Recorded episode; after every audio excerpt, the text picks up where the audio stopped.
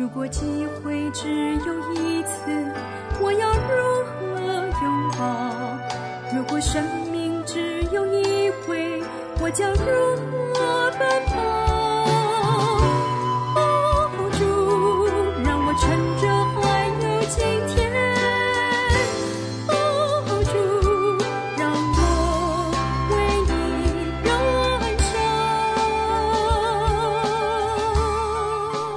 我们不是单打独拼，我们是相互分享，好让我们讲台的侍奉更被神使用，好让我们教会的弟兄姐妹邻里得饱足。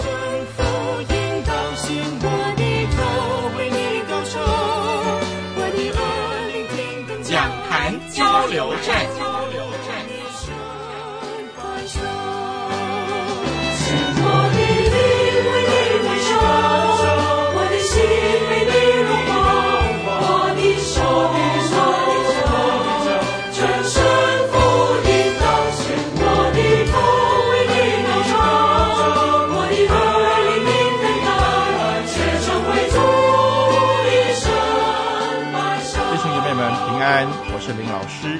这时候我们一起来读上帝的话，读民数记十一章一到十节。民数记十一章一到十节，众百姓发怨言，他们的恶语达到耶和华的耳中，耶和华听见了，就怒气发作，使火在他们中间焚烧，直烧到营的边界。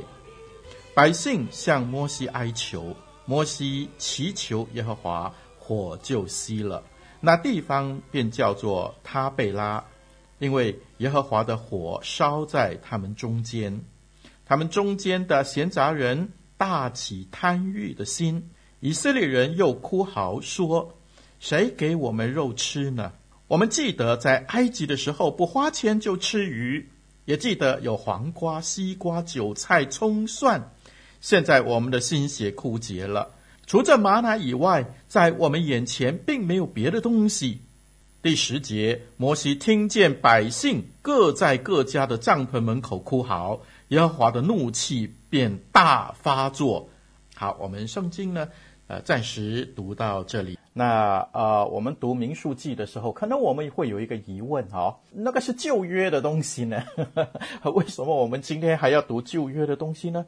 好，接下来呢，啊、要读另外一处的经文，那是哥林多前书十章一到十一节的经文。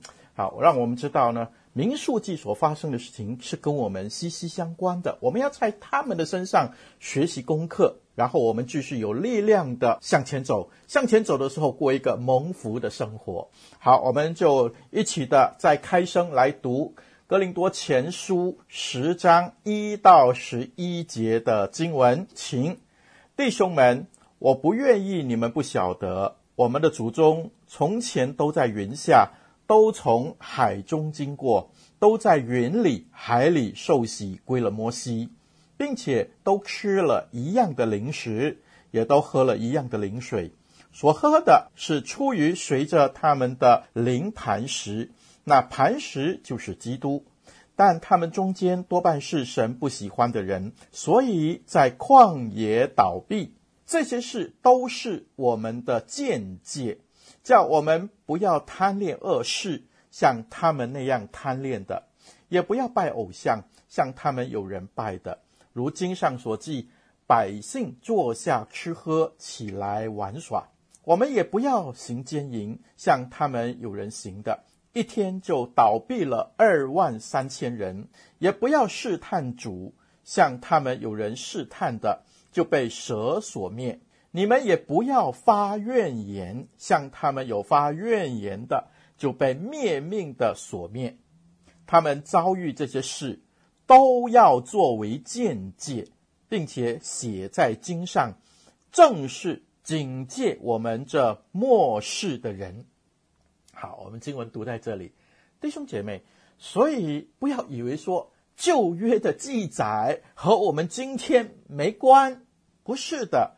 旧约所记载的，刚才我们读的新约圣经哥林多前书那里说，都是正在警戒我们这些。末世的人，末世的生活是辛苦的，所以今天呢，我们要特别传讲这个题目：切勿让自己和家人留在旷野。刚才读民数记的时候，很明显的提到发怨言的事情，所以今天我们要特别来谈，不要发怨言。啊、有一天呢，有一个总裁啊。他早上的时候呢，就跟了生意伙伴谈妥了一项的交易啊，非常的开心。在挂电话之前呢，对方呢就随口开玩笑的说：“哎，你们的公司哈，报价那么高。”哎，怎么对员工不要发多一点的津贴啊，或者是红利啊？分享分享嘛，好，工钱给多一点嘛，否则哦，你当心哦，被别人挖走喽。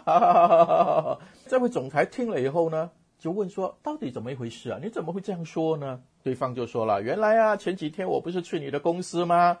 某某某的技术工程师啊，他也在现场。哎，我临走的时候啊，他就跟我说了。”还有啊，你们每次派他出国的时候，都是选那些机票七折以下的，对不对？哎呀，大方一点嘛！你们这些大公司哈，说了很多这样的话以后啊，你想，如果你是这间公司的总裁，你会怎么做？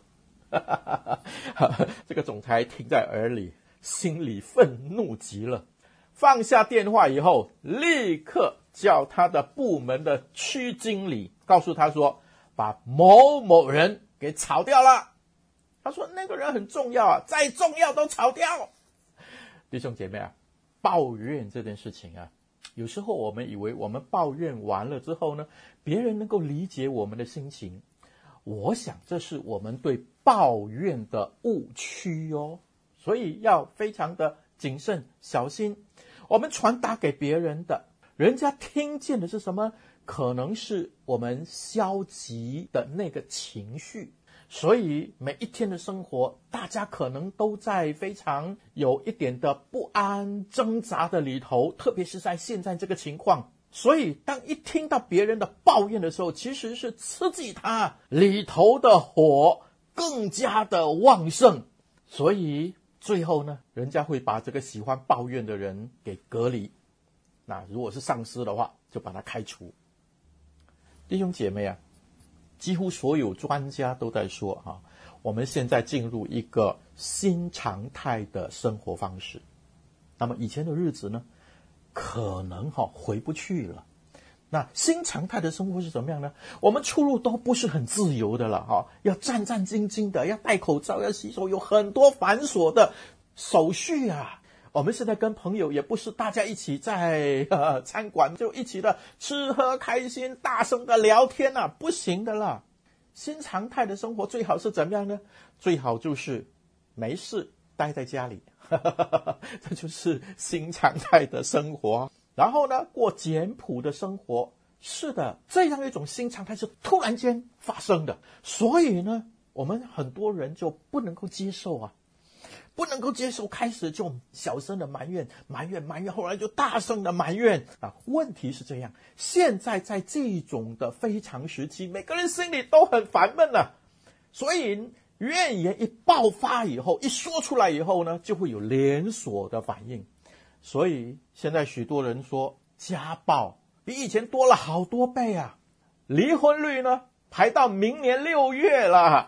很多的辅导机构都告诉我们说，家庭有许多许多的问题发生。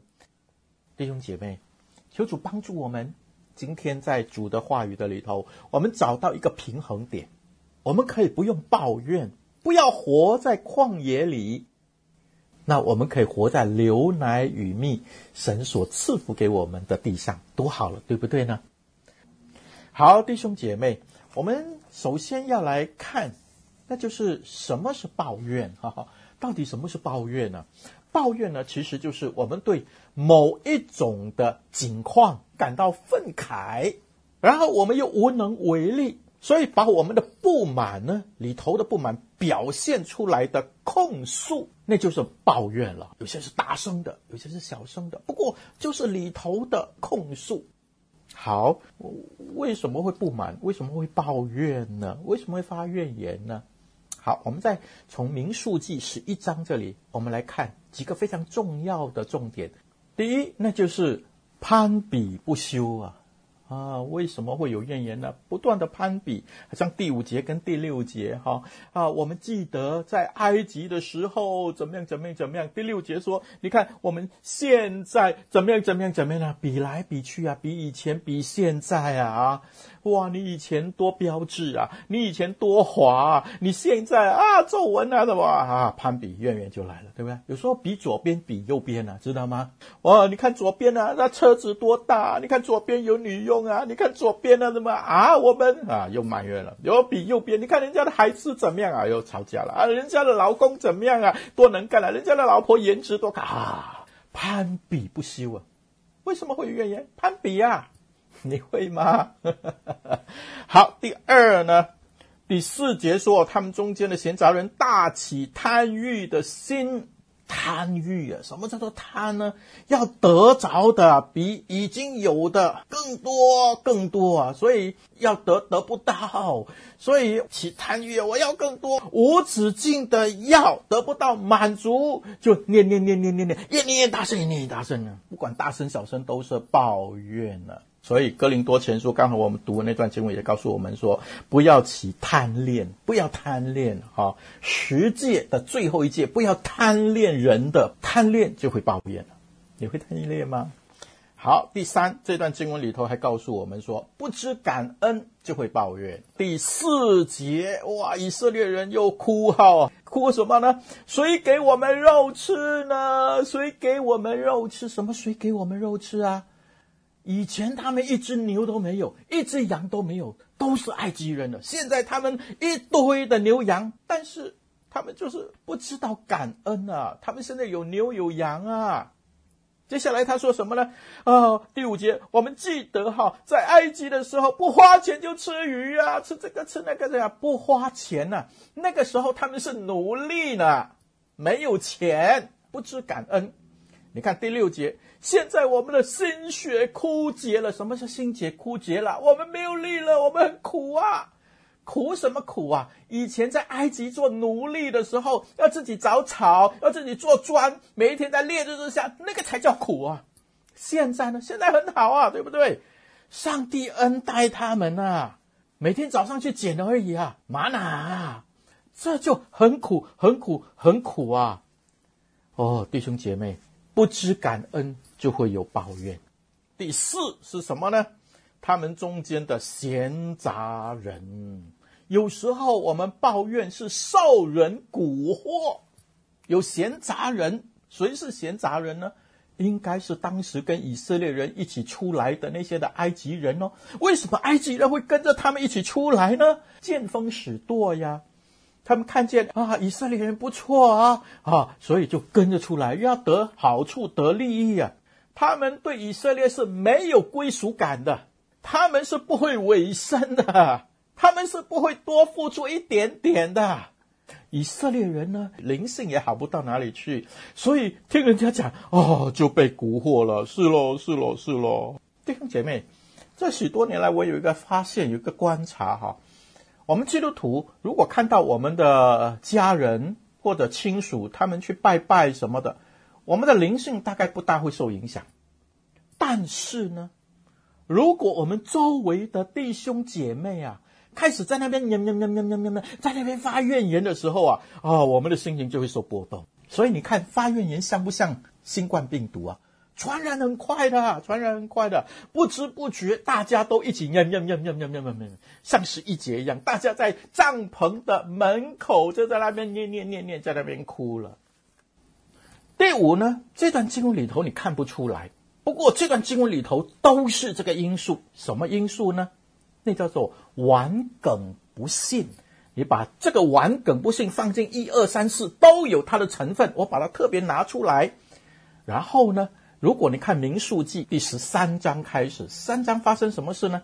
十三章他们去窥探，从巴兰的旷野去到牛奶与蜜之地窥探，他们还扛了葡萄回来，葡萄用扛的，不是用拿的，丰富的不得了。不过他们报恶讯了，他们不信上帝。接下来看第十四章第一、第二节怎么说？当下。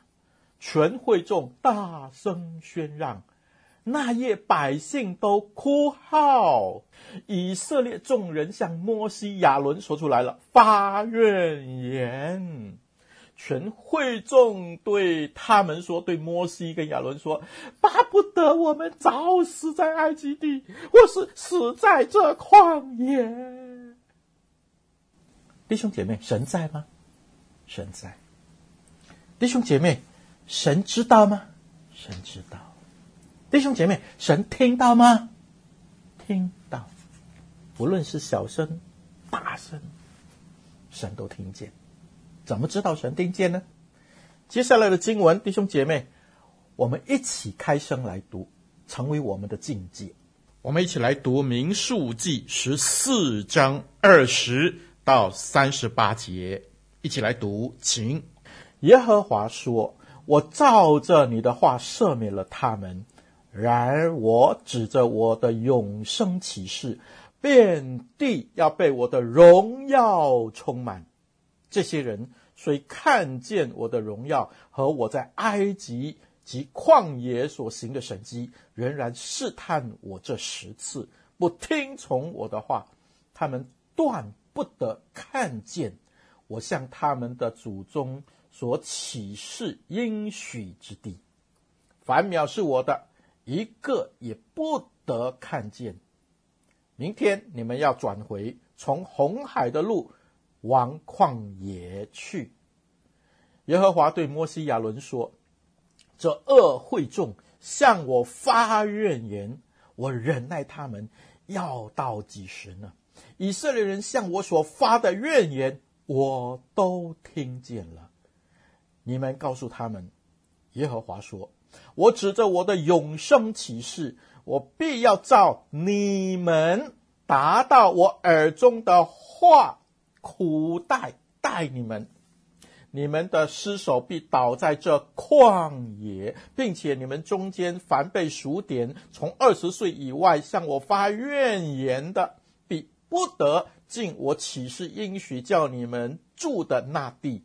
你们的尸首必倒在这旷野，你们儿女必在旷野漂流四十年，担当你们淫行的罪，直到你们的尸首在。旷野消灭，他们必在这旷野消失，在这里死亡。不断的旷野，旷野，旷野。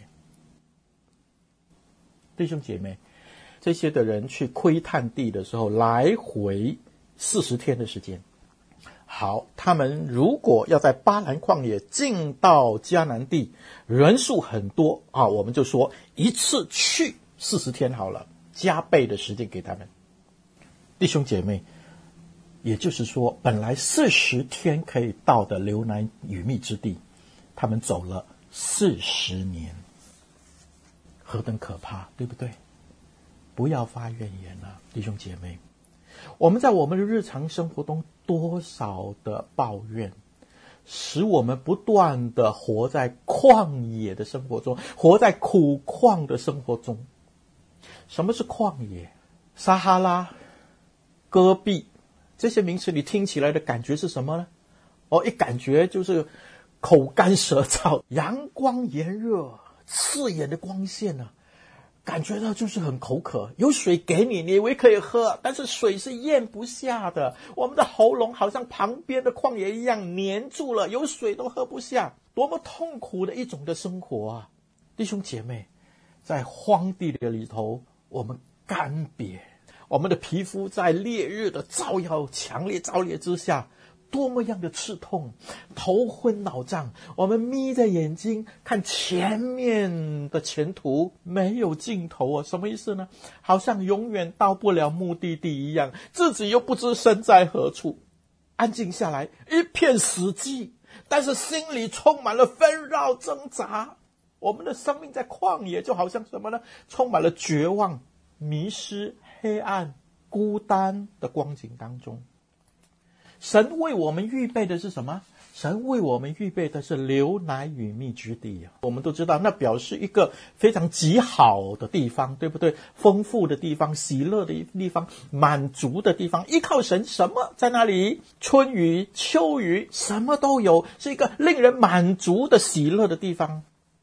可是呢，神却在这个时候告诉摩西说：“告诉会众，全部回到旷野。”弟兄姐妹，设身处地想一想。如果你当时二十一岁，你的反应是什么？不要啊，对不对？我从埃及离开，我就是要进入牛奶与蜜之地，为什么让我留在旷野？我们信主就是希望从主那里领受他丰盛的恩典，他受苦，他受死，就是要给我们享有主耶稣基督丰富的一切的生命啊！本来就是这样，为什么还把我留在旷野？一生死在旷野，不要啊！弟兄姐妹，不是神要把我们留在旷野，很多的时候是我们抱怨的态度把我们留在旷野。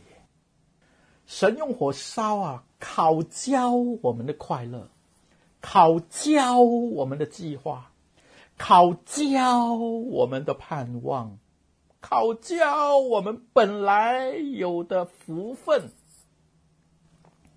神用火使我们生活中一切所有新鲜的、充满生命力的、健康的，因为我们的怨言的缘故，全部把它烤焦、烤干它，然后我们我们的人生就变成一直活在旷野的里头，走不出来。选择埋怨为我们生活方式的人，弟兄姐妹，我们终其一生就注定了要住在旷野的里面。你曾经住在旷野中吗？如果你曾经住过，你就知道，对不对？枯燥，没有热情，死寂，没有生气啊，没有动力啊，阴沉沉的，没有清新的感觉，很茫然的，没有目标啊，对不对？为什么会这样？埋怨啊！负面的情绪太多啊，一直讲一些负面的东西，你没讲出来，神都听到，神都知道，小声大声在里头的神都懂。所以弟兄姐妹不要抱怨，那怎么办呢？听好了，这个方法非常的重要，这个方法一定可行。每一天献上五件感恩的事项，每一天，每一天。所以你每一天睡觉以前写五件大事也好，小事也好，鸡毛蒜皮的事情也好，只要感恩的事项就写下来。你写完了之后做一个祷告，让充满感谢的心陪你入睡，好吗？第二天呢？醒过来的时候，先把它拿来看。昨晚你写些什么？哇，这五件事情，大事小事，鸡毛蒜皮的事。我告诉你，当你看完这感恩的事情，你就知道神今天又有恩典。你的生活可以在高处翱翔，你的生命可以在高处翱翔啊！你的生命完全不一样。你这样实行，弟兄姐妹，绝对绝对可以改变你的生命。真的，每一天写的这些的清单，就是你蒙福的入场券、入门票，让你养成一个新的习惯，操练感恩。弟兄姐妹，保证有效。有一个人，他的名字叫小强，他大三的时候，因为他对某一个语言很有兴趣。所以他就报名要读这个语言。他心里想：啊，我读会了之后呢，我就门路可以更广一点咯。好，我有更多的机会咯。啊，就在这时候，他家里父母亲告诉他说：“哎呀，你弟弟要上学啊，没有钱啊。”啊，他心里想：怎么办呢？好吧，他就省吃俭用，啊，把钱留给他弟弟。啊，但是他还是坚持要去念这个语言啊，让将来的生活更好。他说：“他上课一开始的时候啊，才上完两两堂课，他就傻眼。那原来那个语言的老师不会讲中文的，只会讲他自己的语言，所以他教这个语言呢，那怎么办呢？所以他们就要求要换老师。但是那个教务处的负责人说，初级班只能够给你们这样的老师了哈。如果你们要的话，以后继续学，就给你们会中文的老师。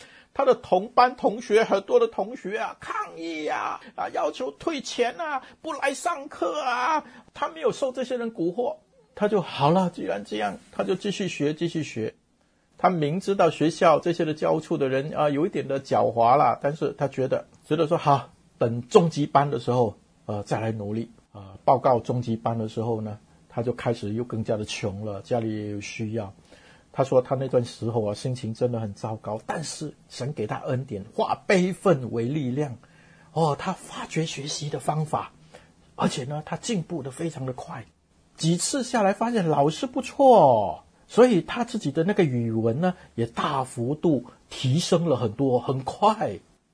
这一天呢，他说他看到学校。学习班的官方的网站啊，说要聘请这个语言的教师，哇，他灵机一动，哎，这样我也可以去教啊，所以他就向办公室提出申请。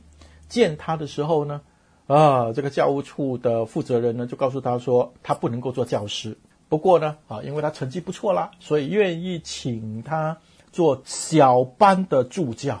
啊，小强心里也不想多说话啊。当时当助教也很辛苦，呃，拿到的钱也不多啊。不过终究呢，是可以让自己学完啊。以后他上高级，高级上完了以后，他大学也毕业了以后，他自己出来开了学习班，这个语言的学习班。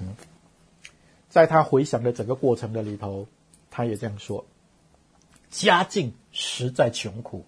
没有多余的零用钱，可以抱怨吗？可以。但是他说，但是父母已经尽力了，感谢主，无怨无悔的让我上大学，值得感恩吗？是的啊。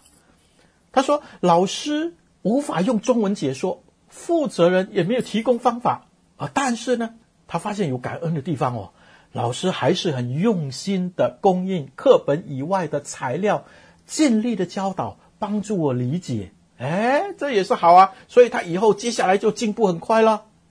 第三，他说多次接洽，呃，教务处的负责人没有任何的动静，还有改变的意思哦，就是让他继续留在那个初级班那个地方。但是呢，他说，哎，有恩典哦，但这只是一小段时间啊，原来他这样看，主给我智慧，在图书馆里找到不少合适的工具书来自学哦。发愤图强啊！哦，这感恩哦，神引导他，给他找到好的参考书。第四，他说不明白教务处负责人为何不让我成为正式教师哦，可以赚多一点钱嘛？但是他想想，感恩的理由是感谢主，我可以更多的学习课室里的实际经验。毕竟我要用更多的时间读好我的大学还有高级的课程嘛。哦，所以他将来可以开一间自己的公司哦，不错。最后他说，助教的薪金很少嘞，是不是要埋怨的东西可以埋怨很多啊？但是他说什么呢？我本来一分钱都没有，感谢主，我现在的经济比以前好了，还可以奉献，还可以给家人。弟兄姐妹，你看，如果要埋怨。是不是有很多可以埋怨呢？可以不可以每天做一件事情，写五件感恩的事情，大事小事，不要发怨言。同样的，我们可以：第一，不攀比；第二，不贪心；第三，凡事感恩；第四，不受蛊惑；第五，信靠顺服。这样的过一个没有怨言、喜乐的生活，神要帮助你，带你进入流奶与蜜之地。我走过最幸福的路，